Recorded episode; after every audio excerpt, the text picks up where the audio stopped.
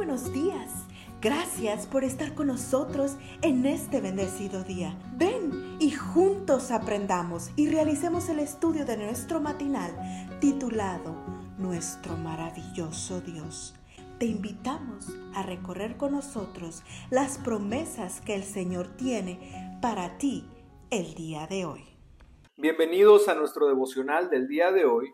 Dios es amor. Comienza con el versículo primera de Juan 4:8. El que no ama no ha conocido a Dios, porque Dios es amor.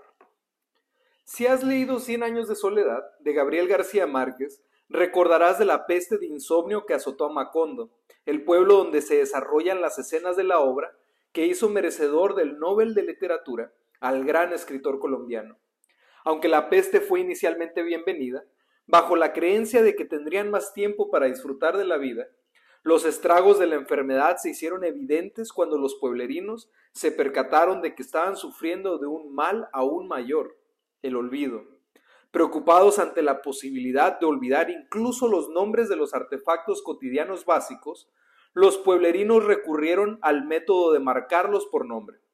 Mesa, silla, puerta, pared, cama, lo mismo hicieron con los nombres de animales y plantas. De esta forma, el, problema estaría solucionado. Sin embargo, luego cayeron en cuenta de que podrían llegar el día en el que, aunque recordaran los nombres de las cosas, no recordaran para qué servían. Entonces decidieron ser más específicos. El letrero de la vaca, por ejemplo, decía, esta es una vaca, hay que ordeñarla cada día para que produzca leche. Al cabo de un tiempo, todo el pueblo estaba lleno de carteles. El más grande, en la calle central de Macondo, decía, Dios existe. Por muy extendida que estuviera la peste del olvido, una cosa estaba clara en Macondo, que aunque olvidaran todo lo demás, el letrero de la calle principal siempre les recordaría que Dios existe. ¿Alguna lección? A nosotros que vivimos en la era de la información en que literalmente nuestro cerebro registra muchísimas más estímulos de los que puede procesar e interpretar. Quizá también nos convendría definir qué cosas no podemos darnos el lujo de olvidar. E incluso podríamos pensar en escribir letreros que nos ayuden en este sentido. Yo sugeriría, por ejemplo, un cartelito con nuestro versículo de hoy. El que no ama no ha conocido a Dios, porque Dios es amor y a su lado, o uno poquito más abajo, colocaría esta cita explicativa, como hicieron en Macondo. Dios es amor.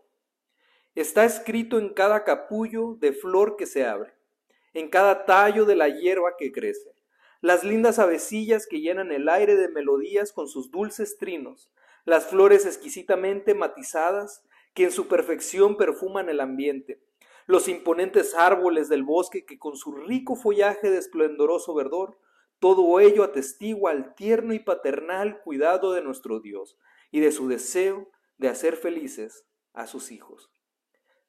Vamos a orar. Gracias, Padre Celestial, porque en toda la creación podemos leer de tu gran amor por cada uno de nosotros y porque en tu palabra nos recuerdas que somos tus hijos amados. Dios te bendiga. Es un privilegio que sigas acompañándonos cada día. Gracias. Gracias Dios por darnos la tranquilidad necesaria para enfrentar los retos, alegrías y dificultades de este nuevo amanecer. Porque el Señor